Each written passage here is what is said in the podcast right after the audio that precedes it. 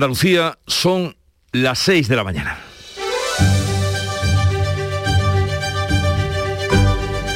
Despierta tu mente, descubre la realidad.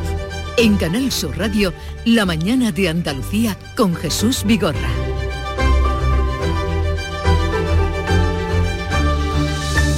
PSOE y PP han acordado renovar cuatro de las cinco instituciones constitucionales con los mandatos caducados.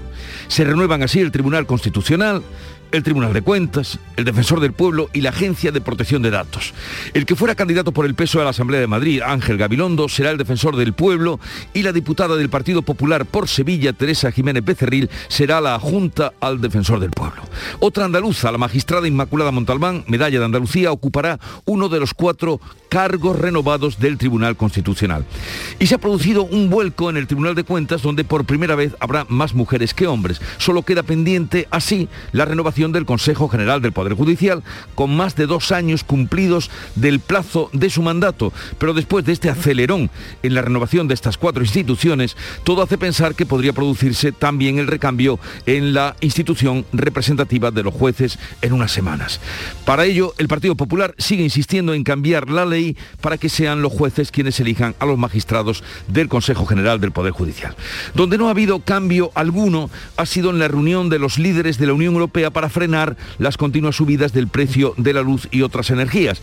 Ese era el motivo de la cumbre y no hay nada que contar porque nada han acordado más allá de posponer cualquier decisión con eh, esta intención de frenar los precios de la luz hasta el mes de diciembre que volverán a reunirse con el mismo fin, qué hacer con la imparable subida de la energía. Mientras tanto, la luz se mantiene hoy por noveno día por encima de los 200 euros, costará 203 de media. La franja más cara será entre las 9 y las 10 de esta mañana, donde alcanzarán los 255 euros. La más barata ya ha pasado, porque ha sido esta madrugada. Así comenzamos este viernes 22 de octubre.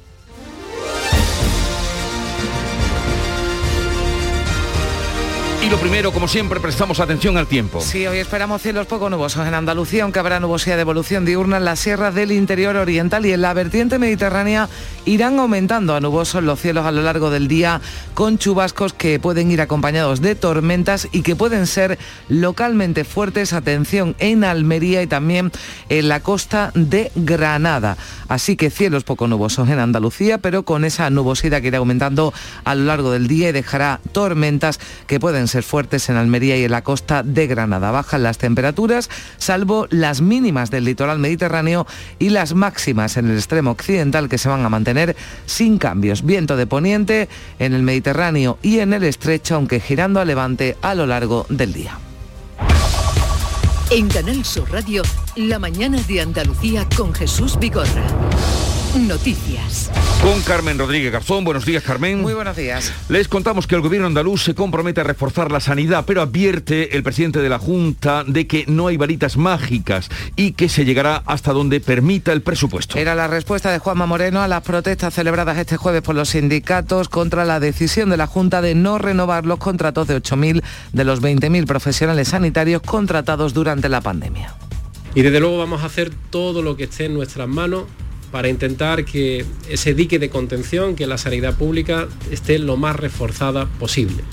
Vamos a llegar hasta donde podamos llegar. Evidentemente maritas mágicas no hay, ya nos gustaría, ni tenemos una máquina que fabrique dinero, tenemos recursos limitados e intentamos con esos recursos limitados llegar al máximo posible. Recuerdan desde la Consejería de Salud que no se ha despedido a nadie, se han terminado los contratos temporales y no se renuevan, pero también destacan que el 100% de los médicos seguirán y que más del 60% del personal de enfermería insuficiente para los sindicatos estamos bajo mínimo. Por eso nosotros queremos y exigimos que se vuelva a contratar a todo el personal necesario para poder ponernos al día y dar una calidad sanitaria que merecen los andaluces. No sobra nadie, necesitamos más personal, como estáis viendo, más estabilidad y más sanidad pública. Si no hay una rectificación, seguirán las protestas las próximas semanas. Sube la tasa de incidencia COVID en Andalucía. Se sitúa por encima de 30 y preocupa la llegada de una nueva variante desde Reino Unido. Por ello, la Junta va a estar vigilante en la frontera con Gibraltar por si aparecieran nuevos casos de esta variante denominada Delta Plus. La Consejería de Salud ha notificado este jueves en Andalucía 307 nuevos contagios y 5 muertes más por COVID. Se abre el debate de nuevo sobre el uso de las mascarillas después de que Madrid haya anunciado que dejarán de ser obligatorias en los colegios, en recreos y también al aire libre a partir del lunes. La ministra de Sanidad, Carolina Darias, pide prudencia y reclama la actuación conjunta de todas las comunidades. Yo lo que pido a todas las comunidades autónomas es que sigamos yendo de la mano, porque toda esta actuación conjunta nos ha permitido ser fuertes, ser un modelo de éxito. No vale que unos corran más que otros. Tenemos el Consejo Interterritorial, tenemos la Conferencia Sectorial de Educación. El consejero de salud dice que el uso de la mascarilla en Andalucía será muy recomendable durante todo el invierno hasta primavera. Se prevé además una incidencia mayor de la gripe y de otros virus respiratorios. PSOE y Partido Popular cierran un acuerdo para renovar el Constitucional, el Tribunal de Cuentas, el Defensor del Pueblo y la Agencia de Protección de Datos, cuyo mandato estaba caducado. Aunque de momento el acuerdo no llega para el Consejo General del Poder Judicial, el líder del PP, Pablo Casado, insiste en un cambio de la ley. Y ahora que el Partido Socialista ha aceptado nuestra mano tendida para renovar los órganos constitucionales, el Defensor del Pueblo, el Tribunal de Cuentas, el Tribunal Constitucional.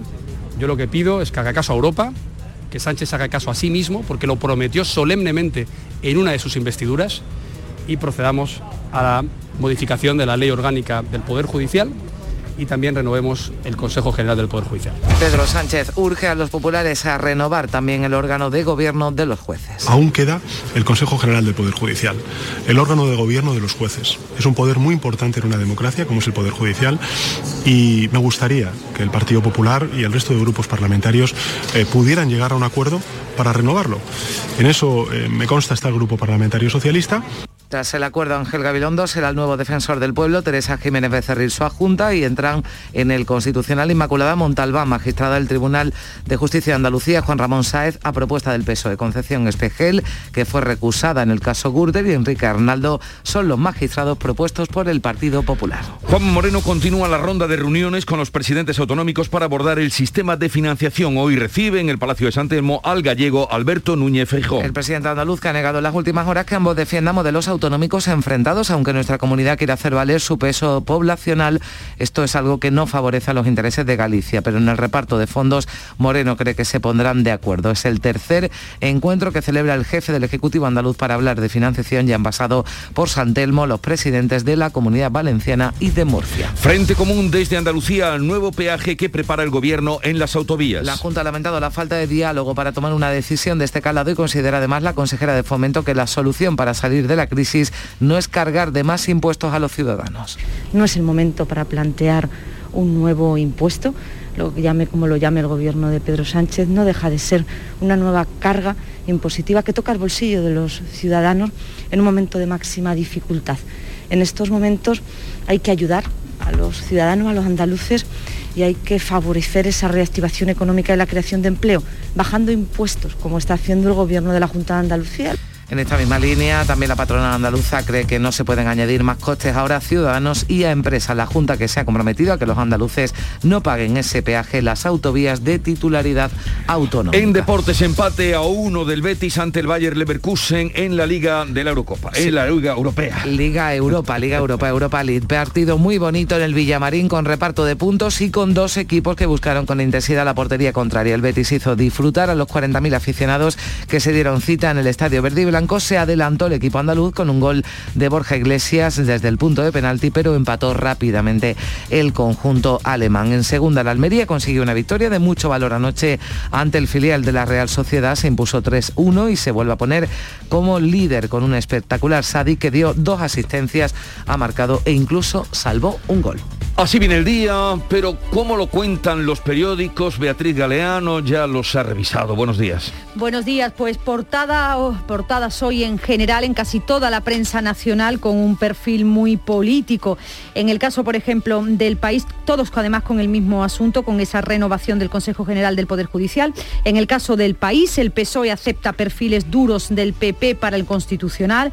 El mundo sobre el mismo asunto, dice el Gobierno y el Partido Popular, se reparten el Tribunal Constitucional con cuatro perfiles afines. También la vanguardia, Pacto de Gobierno y PP para renovar el Tribunal Constitucional y otras instituciones. En el ABC también portada política, el dilema de Batet, la presidenta del Congreso, cumplir con la ley o con los socios de Sánchez, dice ABC, se escuda otra vez en la mesa del Congreso para demostrar a Podemos que ha hecho todo lo posible para retrasar la inhabilitación del diputado Alberto Rodríguez. En la prensa de Andalucía destacamos en Almería el ocio nocturno se prepara para el primer fin de semana sin restricciones, ya sabemos está en nivel cero. En Málaga hoy más calor y poca lluvia, pero torrencial. Esas son las proyecciones para 2040 según los expertos en la fotografía de portada la playa de la Malagueta. Y destaco también otra fotografía, la del diario de Cádiz. Es una fotografía tomada en la playa del Carmen, en Barbate. Rezo por los desaparecidos en Trafalgar. El obispo dedica una vigilia a los migrantes que naufragaron en aguas del estrecho. Fue un encuentro convocado por el secretario de Migraciones en el que también estuvo presente el obispo de Cádiz. ¿Y la agenda del día, cómo la tenemos? En la agenda del día citas también políticas este viernes. Consejo Europeo en Bruselas. Se debate hoy sobre migraciones, agenda digital y la evolución de la pandemia. En Sevilla, el presidente de la Junta, Juanma Moreno, recibe a su homólogo gallego, Alberto Núñez Feijó, para celebrar el primer encuentro Andalucía-Galicia. Se entregan hoy los premios Princesa de Asturias. Se inaugura en Jaén la Feria de Turismo Interior Tierra Adentro y en Sevilla la Fundación Unicaja presenta la edición de La Diosa Razón, una obra teatral inédita de los hermanos Machado, escrita a mitad de los años 30.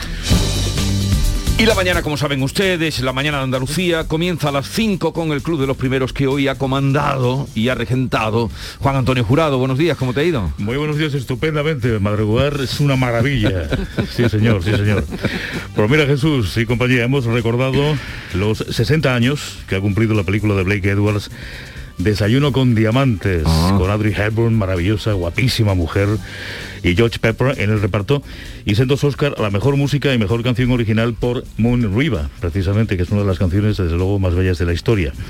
Nuestros madrugadores trabajando fuera de Andalucía, por ejemplo, Rafael es un cordobés de Rute, periodista que está trabajando ahora en un diario de Dubái, un lugar con posibilidades, porque hay mucha gente que habla español por aquellas altitudes. Marga hace transporte internacional con su camión y estaba de regreso por tierras de Irlanda. Juan también profesional del transporte de regreso con su carga de bacalao.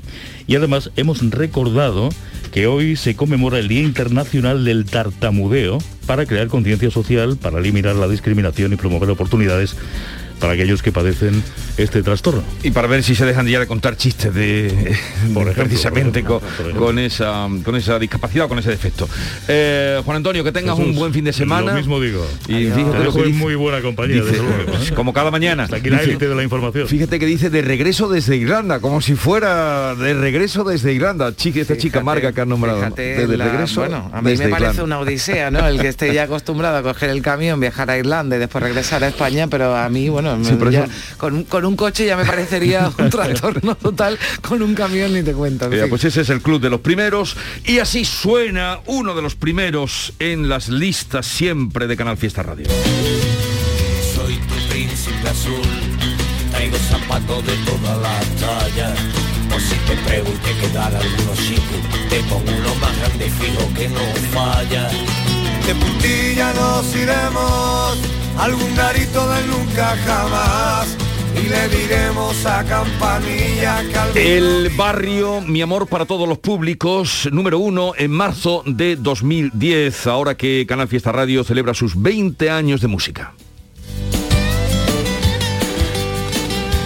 A lo largo de la mañana mm, vamos a tener la posibilidad de entrevistar a Teresa Jiménez Becerril. Ya hemos dado cuenta en la información de que será adjunta al defensor del pueblo, una de las andaluzas que eh, ocupan, a raíz de la renovación de cargos, puestos eh, en esas instituciones que se han renovado. En concreto, Teresa Jiménez Becerril es diputada por Sevilla, por el Partido Popular, y junto a eh, Ángel Gabilondo, pues eh, son la cúpula de, esa, Sí. de ese organismo. ¿no? Junta, no, son nombres desde luego al azar, estamos Sí. hablando de dos personas que mm, bueno pues Muy- son bastante destacadas en han- su formación. Han recibido todo el consenso. Mm. Nos han transmitido y la verdad es que son nombres que, que lo tienen ya merecido.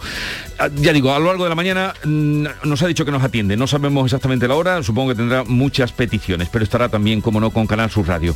Esta mañana vamos a hablar con Carmen Romero, secretaria general de la Confederación de Empresarios de Cádiz, porque eh, ha comenzado esa, esa respuesta eh, contraria a los peajes y los empresarios en concreto de Cádiz rechazan los nuevos peajes, exigen el desborde de la Nacional 4 y también de la 340 y de paso dicen que eh, están paralizándose obras en Cádiz por desabastecimiento. Hablaremos de todo eso con esta representante de los empresarios Claro, es que en. Cádiz, sobre todo, yo me imagino ahora cómo habrán recibido esa noticia de que se puede volver a pagar el peaje, lo digo porque después de tanto tiempo, Después los de- que viven allí y los que vamos allí habitualmente. Creo que han ¿no? Así. sido 38 años, ¿eh? después de, de- de tanto tiempo. No y sé, de- al menos a Cádiz se le podía dar alguna excedencia durante un tiempo. alguna concesión. Eh, hablaremos también dentro de la ronda mm, que estamos manteniendo con los portavoces de los partidos en el Parlamento de Andalucía.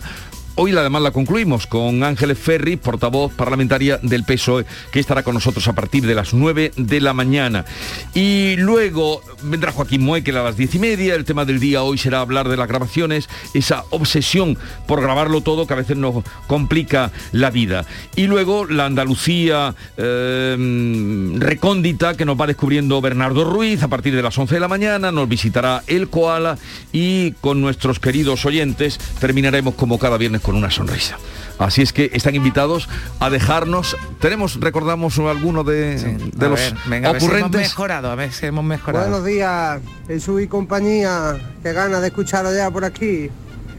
Pues el hombre que iba andando por la calle se encontró una cartera y llamó a Canal Sur Radio y sale Jesús Vigorra. eh, Buenos días, oyente, estamos en directo. Dígame usted, ¿qué es lo que quiere? Dice, pues mire usted que iba andando por la calle y me he encontrado una cartera con 400 euros de un tal Antonio Girardes Domínguez. Dice Jesús Vigorra, anda que bien, mira, un acto de caridad. Bueno, ¿y qué llamaba usted para devolverla? Dice, no, no, que va, que quería dedicarle una canción.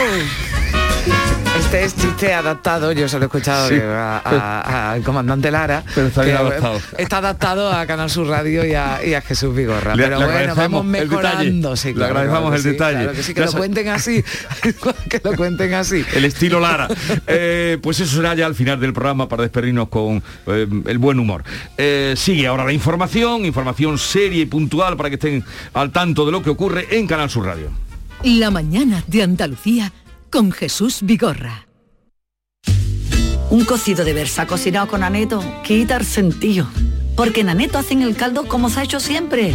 Versa, carne, garbanzo, con todos sus avíos. Vamos, que está para cantarle. Sin exagerar. Rueda, rueda, rueda. Este año seguimos rodando.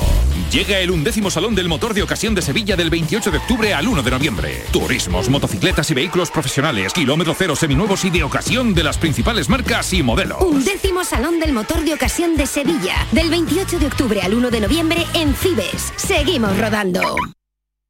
La mañana de Andalucía con Jesús Vigorra. Un programa informativo. Además, el Constitucional también se ha pronunciado sobre... De entretenimiento. Arturo Pérez Reverte, buenos días. Buenos días. Que te ayuda Señor Calatayú, buenos días. Hola, buenos y te divierte. Las mañanas de Andalucía son mejor. La mañana de Andalucía con Jesús Vigorra. De lunes a viernes desde las 5 de la mañana. Quédate en Canal Sur Radio, la radio de Andalucía. 6 y 18 minutos de la mañana. La próxima semana van a continuar las protestas de los sindicatos sanitarios en Andalucía para pedir que se renueven los contratos de todos los profesionales que fueron empleados de forma extraordinaria para hacer frente a la pandemia. Se mantienen, recordamos, 12.000 de los 20.000 contratados, pero los representantes de los trabajadores insisten en que todos los puestos de trabajo son necesarios. Olga Moya, ¿qué tal? Buenos días. Hola, buenos días. La Consejería de Salud vuelve a reiterar que todos los los médicos han sido renovados y se mantiene al 60% los enfermeros. Recuerda el consejero Jesús Aguirre que como todos los contratos temporales, estos tenían fecha de caducidad.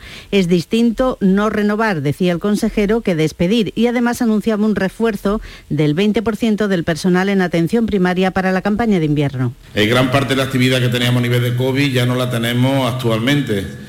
Eh, luego son contratos por servicio a nivel de, de COVID. Sí se va a focalizar gran parte del trabajo a nivel de atención primaria. No comparten lo dicho por el consejero. Los sindicatos, eh, decíamos, más de un millar de personas, según los organizadores, ha secundado las movilizaciones de este jueves que convocaron los sindicatos comisiones UGT y CESIF en centros sanitarios de todas las capitales andaluzas, con esa exigencia al SAS para que renueve el 100% de los contratos que finalizan el 31 de octubre. Si no hay una rectificación, esas concentraciones se van a repetir los días 28 de octubre y 4 de noviembre.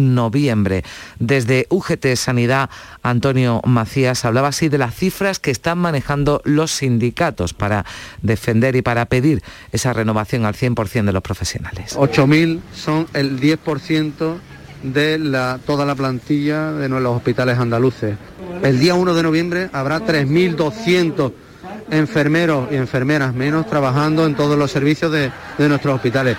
Quien piense que eso no tiene repercusión asistencial o quien lo diga está mintiendo deliberadamente hasta donde lo permita el presupuesto, decía el presidente de la Junta, Juanma Moreno, se va a reforzar la sanidad en Andalucía, pero lo escuchábamos hace unos instantes, no hay varitas eh, mágicas. El presidente de la Junta, que inauguraba la pasada tarde junto al alcalde de Sevilla y líder del PSOE andaluz, Juan Espada, la escultura de homenajes sanitarios y profesionales esenciales durante la pandemia. Quedaba pendiente la ciudad de Sevilla y ya se ha inaugurado ese monumento. Moreno ha celebrado que toda Andalucía esté ya en nivel cero, pero ha pedido que no se baje la guardia, poniendo como ejemplo el preocupante repunte de casos en países vecinos y hacía un llamamiento encarecido a los andaluces que todavía no se han vacunado. Un por favor, un por favor a esos 580.000 andaluces que todavía no se han vacunado nuestra comunidad autónoma por decisión personal. Yo quiero que recapaciten, primero por ellos, porque pueden evitar un sufrimiento personal, incluso la pérdida de una vida. Pero ya no solamente por ello, por ello, por todos, por el conjunto de la sociedad.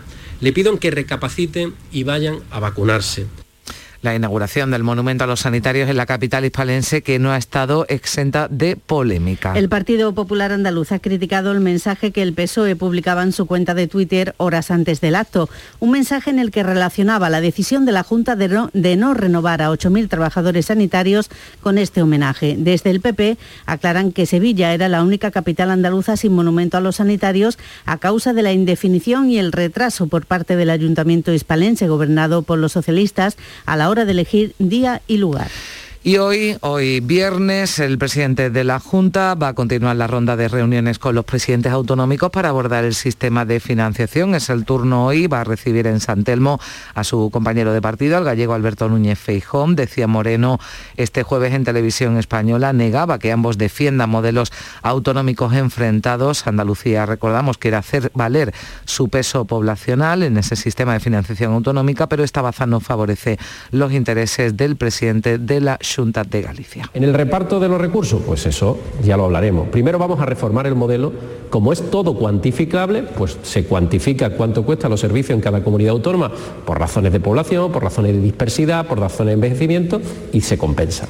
Pero lo que no podemos estar es con un modelo que es obsoleto y un modelo además que nos está generando perjuicio, no a los gobiernos, sino a los ciudadanos.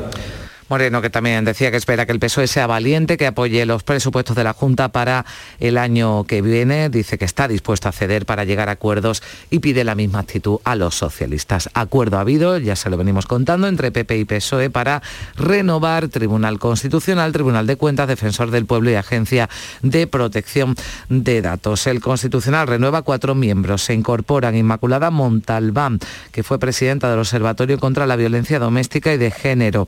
También propuesto por el PSOE Juan Ramón Sáez Valcárcel. Por parte del PP se suma al Constitucional la hasta ahora presidenta de la Sala de lo Penal de la Audiencia Nacional, Concepción Espejel, que fue recusada junto al actual consejero madrileño Enrique López para evitar que formara parte del tribunal que juzgaría el caso Gürtel. Se incorpora también a propuesta del PP Enrique Arnaldo, el defensor del pueblo, se lo venimos contando, va a ser el exministro de Educación Ángel Gabilondo. Eh, también va a estar a su adjunta Teresa Jiménez Becerril a propuesta del Partido Popular. La Agencia Española de Protección de Datos será dirigida por Belén Cardona Rubet. A este acuerdo, a esa renovación en el Tribunal Constitucional y en otros órganos se han producido ya, Olga, las primeras reacciones. El portavoz del PSOE en el Congreso, Héctor Gómez, ha celebrado el acuerdo. No ha querido comentar el claro peso político de algunos nombres que se incorporan al Tribunal Constitucional, aunque sí ha destacado las trayectorias de los elegidos. Estamos hablando de, perfiles de reconocido prestigio, de una trayectoria importante que desde luego van a aportar valor añadido, conocimiento, experiencia y de esa perspectiva creo que los perfiles que se incorporan van a, van a sumar y, van a conformar un, digamos que una renovación con todas las garantías eh, que necesitamos en este momento. En el mismo sentido se pronunciaba la portavoz popular Cuca Gamarra. De que tanto los candidatos del Tribunal Constitucional como del Tribunal de Cuentas fueran perfiles profesionales y técnicos de reconocido prestigio se materializan en este acuerdo. Y por tanto, nos damos por satisfechos porque, sin duda alguna, ese compromiso que el presidente Casado había asumido con los españoles se ha convertido en una realidad. Y el ministro de la Presidencia ha confirmado que el Gobierno mantiene abierta la negociación sobre los presupuestos con Bildu, pese a esas declaraciones de Otegui en las que reclamaba a cambio de su apoyo la escarcelación de presos de ETA. Granada, Félix Bolaño ha dicho que negociarán con todos los partidos dispuestos a respaldar el crecimiento económico. Lo importante de los presupuestos es que seamos capaces de aprobarlos porque son buenos para España y por supuesto no está su aprobación en absoluto, ni su negociación está en absoluto relacionada con ninguna otra materia más allá de lo que es el interés general y lo que es una recuperación justa que queremos poner en marcha a través de estos presupuestos. Y el Ministerio de Agricultura y las comunidades autónomas van a seguir negociando el plan estratégico de la PAC. Andalucía representa el 36% de la renta agraria nacional, supone la tercera parte de los perceptores de estas ayudas. Un argumento que la consejera de Agricultura planteaba en la reunión de este jueves con el Ministerio para defender además que se amplíe el número de ecoesquemas. Ya saben, aquellas ayudas que se otorgan a las prácticas beneficiosas con el medio ambiente. Confía Carmen Crespo en que se pueda conseguir en las sucesivas reuniones que se lleven a cabo hemos pedido más ecoesquemas que reflejen la diversidad productiva de Andalucía. Esto no es una cuestión política, esto es una renta para nuestros agricultores y ganaderos. Y teniendo en cuenta los costes de producción que en este momento tienen por la energía, la subida de la energía, por la sequía, no podemos ahora mismo lastrarle las oportunidades a través de minimizar su aportación de la PAC y acuerdo entre Estados Unidos y los principales países europeos, entre ellos España, para la supresión de aranceles a los productos comunitarios. Un acuerdo que contempla que España y el resto de países mantengan sus impuestos digitales nacionales, aquí la conocida como tasa Google, hasta que entre en vigor el acuerdo sobre fiscalidad de empresas al que se llegó en el seno de la CDE, es decir, hasta el 31 de diciembre de 2023. Y ah, también hemos eh, hablado y vamos a hablar de esos peajes en las autovías, esa decisión del Gobierno de implantarlas a partir de 2023 2024. El presidente de la Junta lo entiende como un error. Le reprocha además al Gobierno que intente imponer una medida de ese calado sin diálogo. Los transportistas rechazan el peaje, consideran que este pago perjudica a un sector que ya sufre por el incremento del combustible. Eh, hacía falta de la idea que nos impusieran eh, el pago por uso como si los transportistas no pagásemos ya en el combustible que el 60% del precio del combustible son impuestos. ¿eh? Entonces eh, sería una traba más. La mañana de Andalucía. Oye, Harry, ¿sabes que ya puedes descargarte la nueva app de Canal Sur Radio? ¡Qué maravilla! ¿Has oído eso, Marlenber? ¡Ole, su primo! Ahora mismo me la bajo. En la nueva app de Canal Sur Radio, Harry puedes escuchar los cinco canales de la radio pública de Andalucía. Canal Sur Radio, Radio Andalucía Información, Canal Fiesta, flamencoradio.com y Canal Sur Radio Música. Y además todos los podcasts, la radio a la carta y la programación local de todos nuestros centros. Harry. No esperes más y hazte ya con la nueva app de Canal Sur Radio. Sí, señor. Quédate en Canal Sur Radio, la radio de Andalucía.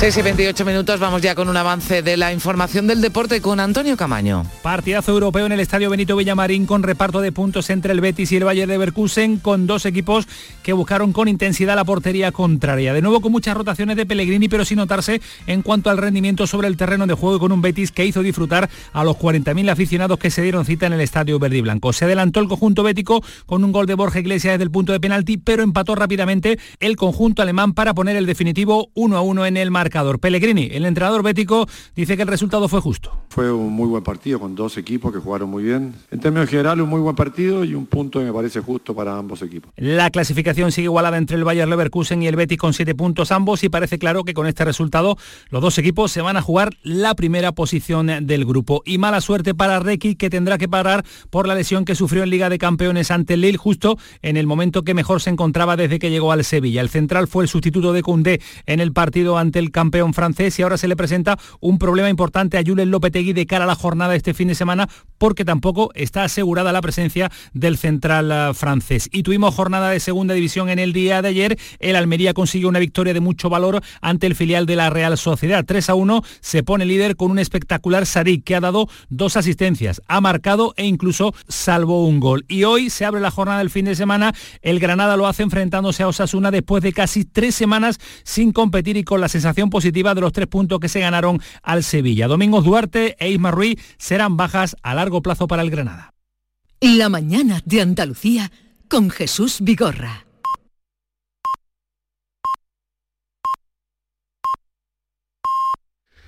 Andalucía son las seis y media de la mañana.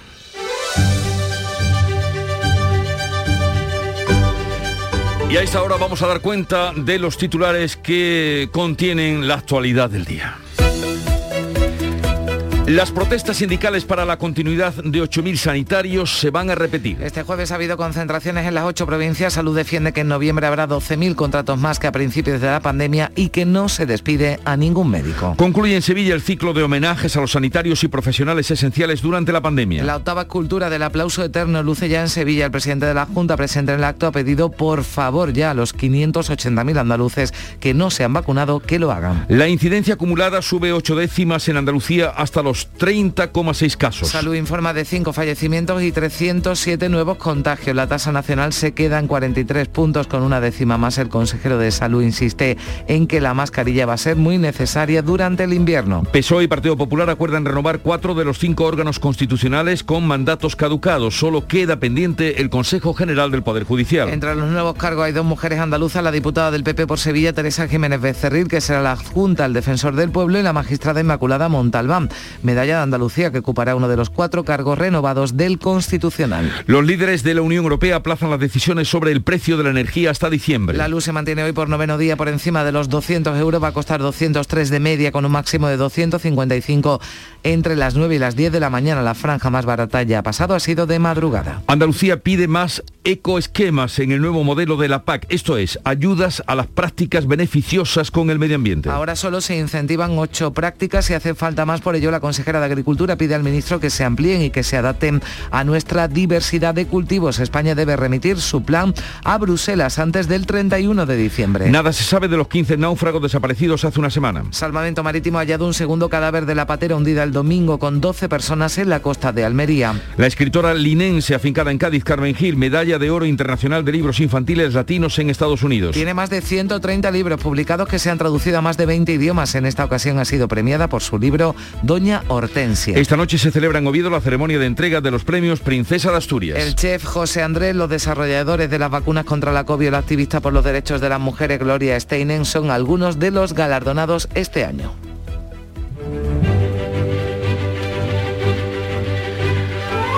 Hoy el Santoral recuerda la figura de Juan Pablo II, papa de origen polaco. Como saben, tuvimos ocasión de ser testigos muchos eh, de nosotros y muchos oyentes de su pontificado que duró del año 78 hasta el 2005, uno de los más eh, prolongados.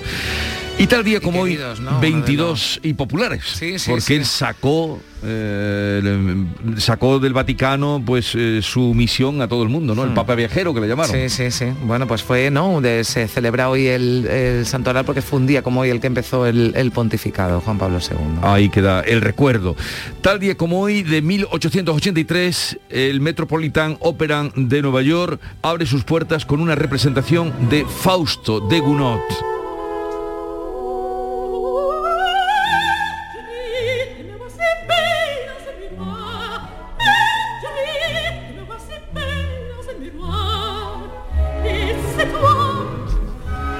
Monserrat Caballé, para que ustedes sepan de dónde pone- sale. Nos pone a prueba Víctor y ¿sabéis quién es? ¿Quién está Pues Monserrat Caballé, ¿quién va a ser? Y tal día como hoy de 1970 llegaba al aeropuerto de Barajas el primer Boeing 747 Jumbo adquirido por Iberia y con qué nombre fue bautizado. Pues ahí tuvieron A ver, acierto. ¿qué año me has dicho? 70, 1970. a ver. Cervantes. Cervantes. Ese nombre los pusieron. 70 podríamos tenernos lo peor. Por eso digo que no hubieran bautizado con Cervantes. otro nombre preguntaba, pero bueno, Cervantes sí. Eh, y la cita del día, que con esta concluimos ya eh, nuestro pequeño homenaje Sí, porque ya hoy se los entregan, así que ya tendremos que buscar a, otra la- temática. a los premios Princesa Asturias. Hoy concluimos. Y dice así la cita de hoy. Si los hombres pudieran quedarse embarazados, el aborto sería un sacramento. Si yo os preguntara quién ha dicho esto, seguro que no fallaríais. Gloria Steinem, Premio Princesa de Asturias de la Comunicación y Humanidades, recomendable y mucho su libro Mi vida en la carretera. Y ella ha sido una periodista, pero también una feminista activa en todos los planos y en todos los países y en todo el mundo. Ella es una de las protagonistas de una serie que se llama Miss América, lo digo porque en esa frase, eh, esa frase ella la atribuye, o sea, la dice ella, pero la atribuye a un hombre que la dijo, tengo que poner en pie, pero en algún congreso del Partido Demócrata, algún miembro del Partido Demócrata lo Sí. dice, porque ella en una conversación recuerda y dice, ¿quién dijo esa frase de que sí el aborto? Dice, recuérdamela que se me olvida siempre Sí. en las entrevistas. Pero era una Pues en- recurrente que lo... que En lo una usaba, entrevista el otro día lo decía, eh, ha, ha estado haciendo contra- porque ha estado toda esta semana por aquí, por Sí, España. Eh. Se ha venido con tiempo y ha hecho muchas entrevistas. Todo un icono ¿eh? para el movimiento feminista Y en, digo, en pues, Estados Unidos. si los hombres pudieran quedarse embarazados, el aborto sería un sacramento. Gloria Steinem, atri- ella, pero la utiliza, pero mm, dice No Carmen sí, que la sacó la voy a buscar. de, o sea, de alguien. Es, lo usa ella, pero ella la, el- bueno, al menos en la serie, que no Sí. sé si se respeta la realidad, pero ella sí se la atribuye a, a alguien en algún congreso, ¿no? Que hacen Sí. en el en el partido. sí. Eh, vamos ahora con el segundo repaso de la prensa. Beatriz Galeano, ¿qué has encontrado? Bueno, pues portadas de perfil político hoy en los medios nacionales. El país, el PSOE acepta perfiles duros del Partido Popular para el Constitucional. Se refieren a la negociación para renovar el Consejo General del Poder Judicial. Es el mismo tema que lleva en su titular El Mundo. El Gobierno y el PP se reparten el Tribunal Constitucional con cuatro perfiles afines. Similar también el tema en la vanguardia. Hay otro asunto en el país. Los límites al alquiler no se aplicarán antes de la próxima legislatura.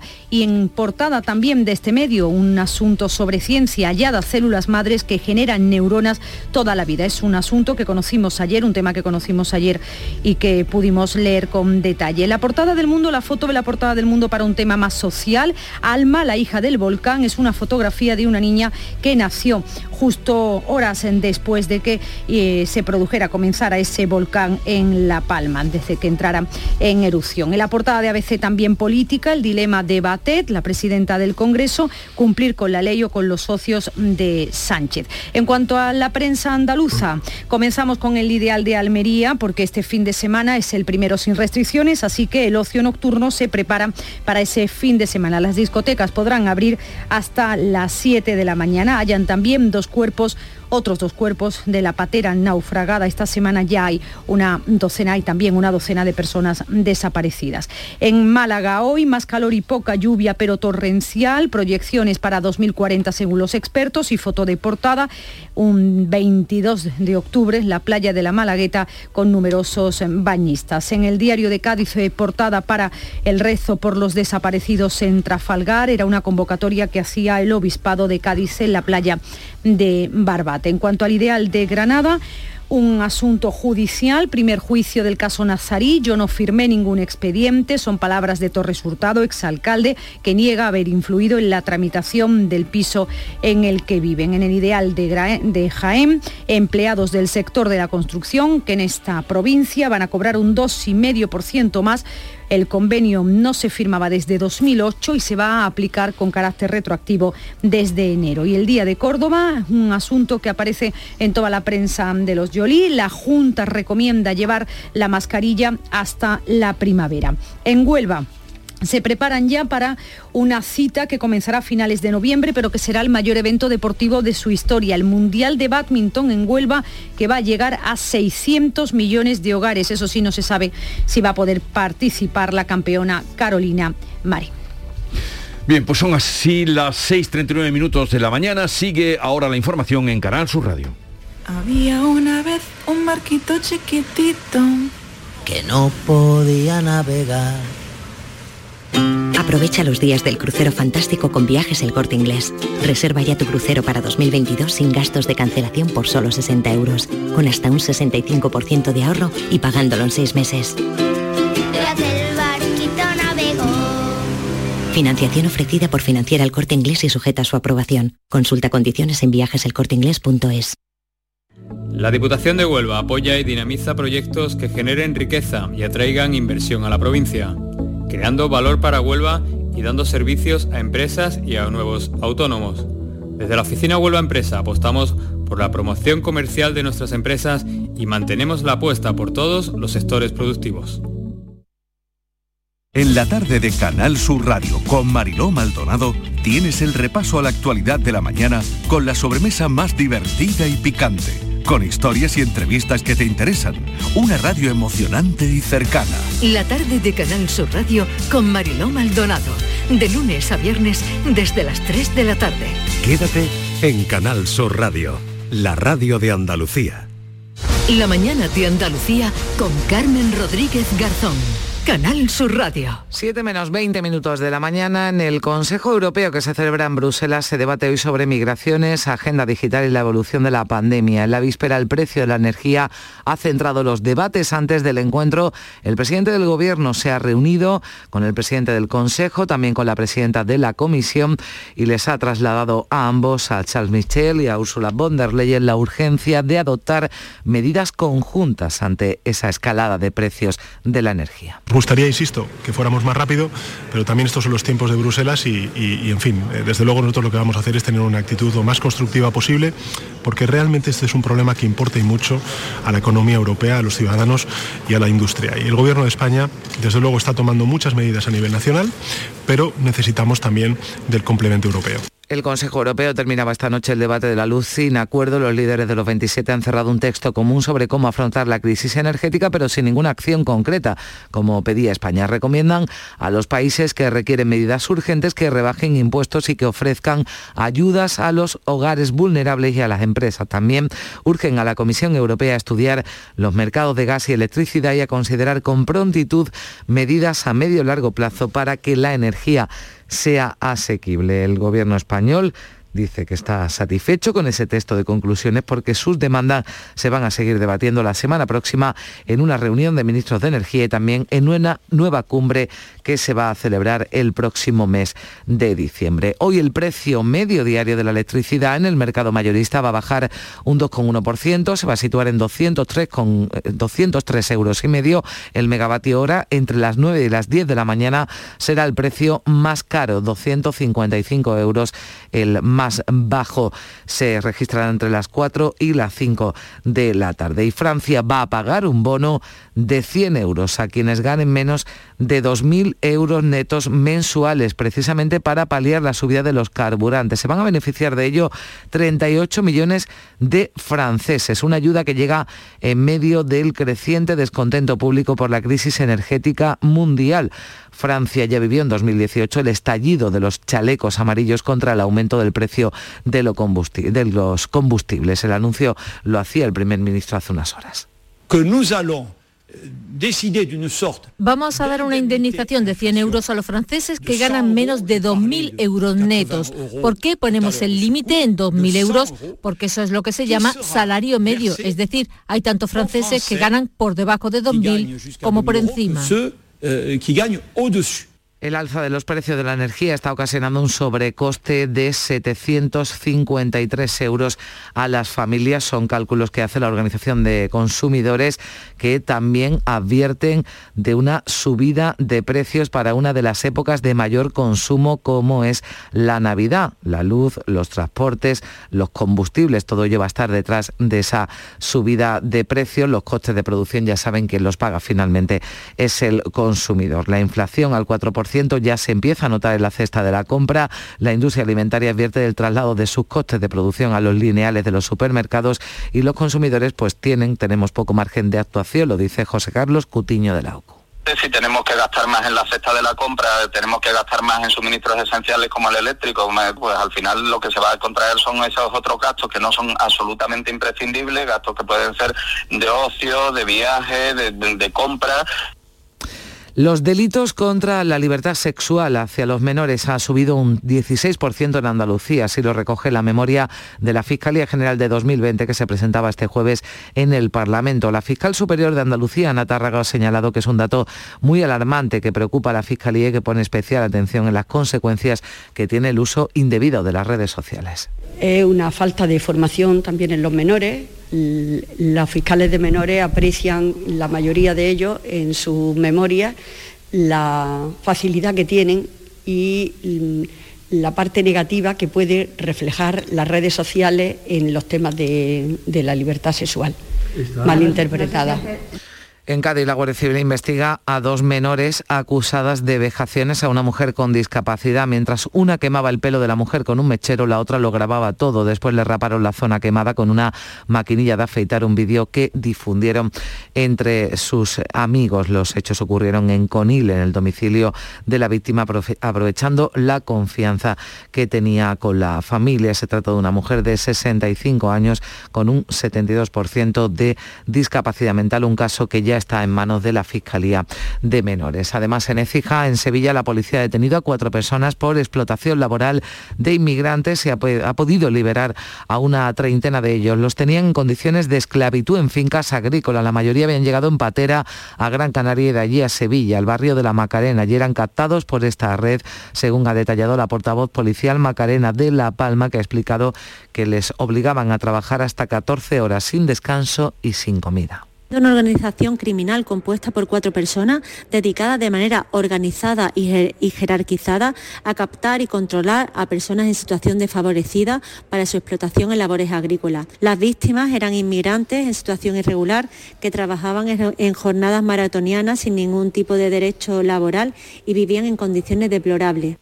En la costa de Almería ha sido hallado este jueves el cadáver de una persona frente a Mojácar. Las coordenadas en las que se ha producido el hallazgo indican que es uno de los 12 desaparecidos en el naufragio de una patera el pasado domingo. Ya saben, el miércoles se ha encontrado otro cuerpo en las playas de Las Negras en Níjar. En la costa de Cádiz, ni rastro de las 15 personas que permanecen desaparecidas de la patera que naufragó al oeste del Cabo de Trafalgar la pasada semana. El temporal de viento de los dos últimos días hizo que se suspendiera la búsqueda hasta el momento se han recuperado 10 cadáveres y rescatado a tres supervivientes. Y en la isla de La Palma, las dos coladas que obligaron el miércoles a nuevos desalojos han confluido en una sola. Forman un muro de lava de dos metros de altura que acecha ahora más edificaciones de la laguna, de este núcleo poblacional en su camino hacia el mar. Puede sepultar el barrio entero, puede bordearlo y causar menos daños. Es lo que avanza el director técnico del Plan de Emergencias Miguel Ángel Morcuende. En consecuencia, el problema que podemos tener, y es por lo que se tomaron medidas, es que la colada salte hacia la próxima cuenca y termine bajando por lo que es la carretera hacia la costa. Unos desconocidos han rescatado, por cierto, los perros atrapados en un estanque rodeado de lava en La Palma. Se autodenominan el equipo A y han dejado una pancarta en la que informan de que los perros están bien y un vídeo con la sintonía de la mítica serie de televisión. Y les eh, contamos eh, también que esta pasada tarde, la pasada tarde de este jueves, eh, los eh, hombres en el foro Hombres por la Igualdad, centenares de manifestantes marchaban por las calles del centro de la capital hispalense. Los hombres también muestran su compromiso con la batalla frente a la violencia machista y por la igualdad. Su voz es imprescindible para concienciar al del problema, implicarse en la solución y evitar lo que llaman el silencio cómplice. Así lo explica el portavoz de ese foro de Hombres por la Igualdad, Santiago Fernández. Y dar un paso al frente para decir al colectivo en general de hombres que la violencia no es tolerable y no solo que no es tolerable, sino que el silencio de los que nos llamamos normales o normalizados lo que está haciendo es hacer complicidad con la, con la violencia y la procesión extraordinaria Camino de la Gloria para celebrar el centenario de la agrupación de cofradías de Málaga sacará el próximo día 30 de octubre, 16 tronos a la calle, 10.000 cofrades participarán en este evento que llenará los hoteles de la ciudad. Se calcula que más de 250.000 personas contemplarán la magna en algún punto del recorrido oficial. Está en los espacios más amplios de la ciudad del recorrido, que es el Alameda, Acera Marina y Parque, y va a permitir que aunque haya mucho público, pues tenga la posibilidad, porque no va a haber tribunas, va a haber solamente sillas a pie de calle y todo el público va a tener la posibilidad de moverse bien en todos ese espacio. Este viernes se celebra la ceremonia de entrega de los premios Princesa Asturias en el Teatro Campo Amor de Oviedo. Antes a mediodía los reyes acompañados de la, de la Princesa de Asturias y de la Infanta Sofía van a recibir en el Hotel La Reconquista a todos los galardonados. Y más premios, el que ha recibido la escritora linense afincada en Cádiz, Carmen Gil, premiada en Estados Unidos por su libro Doña Hortensia. Han pasado 20 años desde su primera obra, Un fantasma con asma, al último Me aburro como un burro camino ha estado trufado de premios y reconocimientos y alcanza una nueva dimensión con la Medalla de Oro Internacional de Libros Latinos en Estados Unidos, uno de los premios más importantes de literatura infantil al que ni siquiera sabía que se había presentado. Ha sido una sorpresa enorme. Entre otras cosas porque yo no me había presentado. Fue la editora la que presentó mi libro. Y cuando me lo dijeron, bueno, daba salto de alegría. Y el poeta madrileño Luis Alberto de Cuenca ha obtenido este jueves el Premio Internacional de Poesía Ciudad de Granada Federico García Lorca. Así llegamos a las 7 menos 10 minutos, se quedan ahora con la información local. En la mañana de Andalucía de Canal Sur Radio, las noticias de Sevilla con Araceli Limón. 16 grados de temperatura tenemos a esta hora de la mañana en Sevilla. Se nota que han bajado ligeramente los termómetros y se va a notar también este mediodía porque la máxima prevista para hoy es de 26 grados cuando ayer superamos los 30. A esta hora de la mañana se circula con absoluta normalidad las ventajas de salir temprano de casa. Y les contamos también que la policía presentó ayer tarde tres establecimientos en la calle Tajo. Eso está en las inmediaciones del Benito Villamarín y lo hicieron unas horas antes del encuentro entre el Betis y el Bayer Leverkusen. Por cierto, terminó con empate a uno. Un comercio de alimentación y un depósito de bebidas por vender alcohol a menores y un bar por la venta de bebidas para su consumo en la calle. Porque realizar una obra eficaz y eficiente en Sevilla es posible. Revesan. Contamos y trabajamos con arquitectos, administradores de fincas y para particulares, llevando a cabo sus proyectos con la calidad y seriedad que nos caracteriza. Contáctenos en revesan.es. Revesan, transformando Sevilla. En Canal Sur Radio, las noticias de Sevilla. Sevilla tiene ya la escultura que hay en otros puntos de Andalucía dedicada a los profesionales esenciales de la pandemia, principalmente a los sanitarios. Dos manos con el gesto de aplaudir. Está ubicada en el Parque de Magallanes, eso está cerca de la Torre Peli. Es una obra de un metro setenta, pero se ve más allá porque está situada sobre un pedestal. Con estas manos, ha dicho el presidente de la Junta, Juanma Moreno, se recuerda los aplausos y el agradecimiento que sentíamos durante el confinamiento. Podamos plasmar los momentos que hemos vivido en esta durísima pandemia en los momentos más difíciles. La mayoría de la sociedad se fundían en aplauso hacia nuestros profesionales y trabajadores sanitarios y hacia todos los trabajadores que han sido completamente esenciales en esta difícil, complicada y durísima pandemia hemos vivido. Sevilla ha sido la última ciudad andaluza en inaugurar esta escultura, obra del sevillano José Antonio Navarro Arteaga.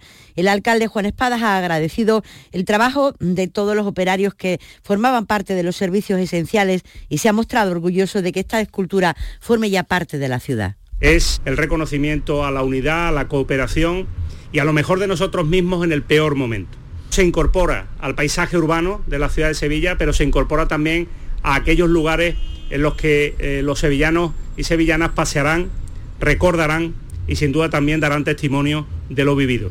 Una escultura de agradecimiento que se inauguró justo cuando los sindicatos aumentan sus protestas para pedirle a la Junta de Andalucía que renueve todos los contratos que el Servicio Andaluz de Salud hizo durante la pandemia para afrontar el COVID. 4.500 en Sevilla. La Junta insiste en el esfuerzo económico que se ha hecho para renovar parte de esos contratos, pero los sanitarios piden que sean el 100%. Esos 8.000 puestos de trabajo ya estaban antes, desde 2008 ya estaban.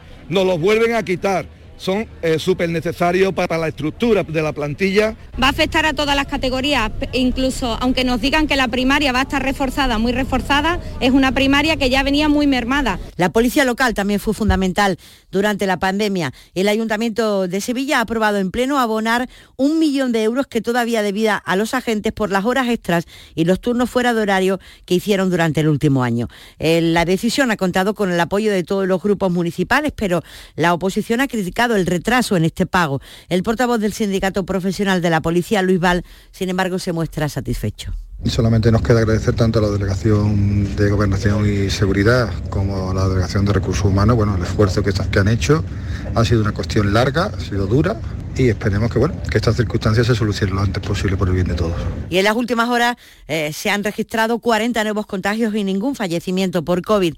El consejero de Salud, Jesús Aguirre, ha destacado que en Sevilla se han puesto más vacunas que en muchas comunidades autónomas. Nada más que Sevilla, a nivel de dosis, tiene más puestas, más vacunas que comunidades autónomas enteras, con más que todo Aragón, por ejemplo, más que toda Castilla-La Mancha, o más que toda Baleares, o más que toda Extremadura. Y hablando de asuntos relacionados con la sanidad, les contamos también que el Hospital Virgen del Rocío tiene 23 unidades de referencia nacional. Tres mm, se sumaron ayer y están dedicadas a distintos grupos de enfermedades raras o poco frecuentes. ¿Qué se entiende por una unidad de referencia nacional? Pues aquella que trata a pacientes de todas las comunidades autónomas de todo el país que son derivadas de otros hospitales. Una de las últimas unidades es la de angiodema hereditario. Su responsable, Stefan Zimbolek, ha señalado la importancia de contar con estas especialidades en hospitales como el Virgen del Rocío. El beneficio de tener una, unidad de referencia es que eh, podemos seguir y aportar a estos pacientes pues, nuevos tratamientos y facilitar el diagnóstico eh, precoz. Faltan cinco minutos para las 7 de la mañana. Volvemos al teatro con Cosas de Niños. ¡Qué maravilla, compadre, con el aforo completo! ¿Cuándo? El Puente de la Constitución, 7 y 8 de diciembre. ¿Y dónde? En el Cartuja Center, de Sevillanas Manera. ¿Dónde puedo comprar las entradas? En la web del Cartuja Center o en el Corte Inglés. ¡Del taco! Este sábado, edición especial del Llamador. Desde las nueve y media de la mañana, en RAI Sevilla, el traslado del Señor del Gran Poder en su misión a tres barrios Amate. Síguenos también por nuestra app y web desde cualquier parte del mundo. Las noticias de Sevilla. Canal Sur Radio. El Ministerio de Transportes ha aprobado el proyecto para la construcción del enlace entre la A4 y la S20. La idea es permitir la conexión con el sector urbano San Nicolás Oeste. Este enlace va a facilitar todos los movimientos entre ambas carreteras sin tener que usar la vía secundaria, la A8008. Les cuento, el proyecto implica una reforma integral del actual enlace que conecta la autovía A4 correspondiente a la carretera que viene del aeropuerto hacia Sevilla con la S20, la vía de circunvalación que rodea las barriadas de Pino Montano y de San Jerónimo. Y el Ateneo, el Ateneo ha presentado eh, cómo será la cabalgata de Reyes Magos. Mire, va a tener el mismo formato, el mismo recorrido y el número de carrozas 33 eh, que la última vez que salió a la calle. 13 de las carrozas son nuevas. Habrá una dedicada a la Torre del Oro. El director artístico de la cabalgata, Jesús Corral Zambruno, ha explicado cómo serán las carrozas de los Reyes. Sus majestades los Reyes que van a venir en tres grandes carros de estos carros famosos que vemos en las fuentes como las Cibeles o la de la Puerta Jerez, esos carros mitológicos pues van a venir en esos, en esos carros grandes, grandes gigantes. Bueno, que los reyes salgan a la calle de nuevo en la tarde del 5 de enero y se ha inaugurado oficialmente el Hotel de Cinco Estrellas de la Plaza de la Magdalena. Es el primero de esta categoría que la cadena Radisson abre en toda España. El director Chema Basterrechea explica la apuesta que la cadena Radisson hace por Sevilla. Traemos lo mejor de, nuestra marca, Traemos la categoría Premium uh, Collection, la categoría 5 estrellas. Este hotel eh, pues a una arquitectura, a diseño de vanguardia y soluciones sostenibles en, en un emplazamiento tan único y céntrico como la Plaza de la Magdalena Lora del Río, la localidad de Lora del Río ha sido el escenario de un simulacro regional Respuesta 21. Esto es un ejercicio de inundaciones en la ribera del Guadalquivir. Se movilizaron 170 efectivos de emergencia entre cuerpos de seguridad, sanitarios y la, UMI, la Unidad Militar de Emergencia, para realizar la operación de rescate y evacuación que se llevaría a cabo si hubiera realmente una inundación en Lora. Está pensado solamente para aquellos que tienen riesgo por inundaciones, que no son todas. ¿Eh? Efectivamente, Lora reúne unas condiciones por el muro de defensa, por las lluvias, por los, tubos que comunican el muro de defensa con el río, donde efectivamente estas circunstancias se pueden dar. Lo de Roda ayer fue un simulacro, pero perdón, lo de Lora fue un simulacro, pero en la Roda de Andalucía a principio del mes de septiembre llovió y además de verdad. Va a recibir este pueblo en la próxima semana 27.000 euros de ayuda por las dos tormentas de principios de mes. Dos danas que causaron destrozos en fincas agrícolas, viviendas, mobiliario urbano y espacios infantiles de la localidad. El primer teniente alcalde, Juan Jiménez, ha explicado a Canal Sur Radio que la celeridad en la llegada del dinero para las ayudas es fundamental en estos procesos verdad que no tuvimos tregua. El día 1 de septiembre una fuerte granizada sobre todo el municipio, causando importantes daños tanto dentro del casco urbano como, por supuesto, a los agricultores en las fincas de cultivo de, de aceituna.